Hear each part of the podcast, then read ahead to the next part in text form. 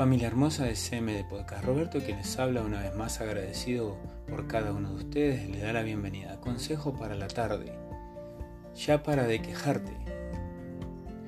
Todo el tiempo te has venido quejando por las mínimas cosas de la vida, pero realmente te has dado cuenta que no te falta nada. Hay tantas personas en el mundo que no tienen ni la cuarta parte de lo que tú tienes, mas sin embargo nunca se quejan. Viven sus vidas felices y agradecidos.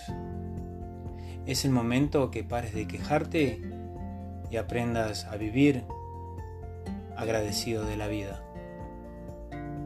Por favor, no nos se nos olvide de seguir usando las mascarillas, de lavarnos bien las manos, de mantener el distanciamiento social Cuídate tú, a tus seres queridos, por sobre todas las cosas siempre amate a ti mismo, a ti misma y también ama a todos los demás. Una vez más Roberto de CM de Podcast quienes habló se despide hasta la próxima.